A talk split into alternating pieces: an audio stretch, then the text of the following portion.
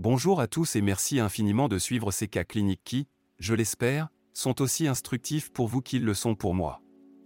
Aujourd'hui, je voudrais vous parler du cas clinique numéro 6, qui met en avant une situation médicale complexe et inattendue, un arrêt cardiaque survenu après le diagnostic d'une pneumopathie chez une octogénaire.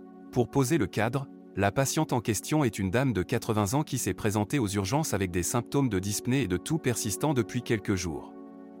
À son arrivée, elle était stable sur le plan hémodynamique mais montrait une désaturation notable en oxygène, avec un taux de SPO2 de 85% en air ambiant. Les diagnostics envisagés pour expliquer cet arrêt cardiaque sont nombreux et variés. Une première hypothèse serait un choc anaphylactique causé par l'administration d'augmentin, un antibiotique.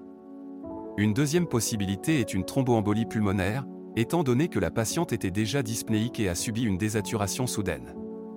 Une troisième explication serait un choc septique, car le taux de CRP était élevé et la patiente présentait des signes d'infection. Enfin, la désaturation en oxygène initiale était très basse, ce qui aurait pu conduire à des complications telles qu'une ischémie myocardique ou cérébrale. Face à cet arrêt cardiaque, une intervention rapide et efficace était nécessaire. Les manœuvres de réanimation cardiopulmonaire, conformément au protocole d'Advanced Cardiovascular Life Support, ACLS, ont été immédiatement initiées. Parallèlement, une évaluation rapide de la cause possible de l'arrêt a été effectuée pour un traitement ciblé.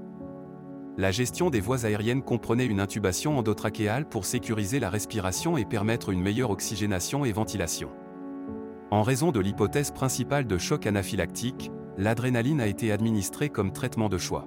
Je suis heureux de vous informer que nous avons réussi à obtenir un retour à un rythme sinusal grâce à cette prise en charge. Cependant, il a été nécessaire de mettre en place une perfusion continue d'adrénaline pour maintenir une pression artérielle moyenne adéquate.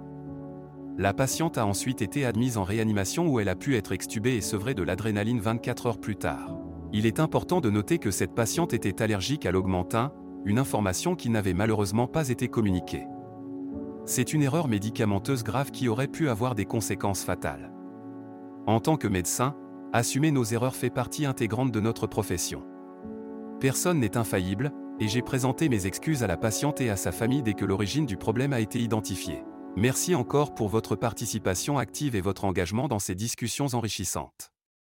N'oubliez pas de partager ces cas cliniques et d'inviter vos amis à me suivre sur Facebook, Instagram, TikTok, Twitter et YouTube. À très bientôt pour le prochain cas clinique.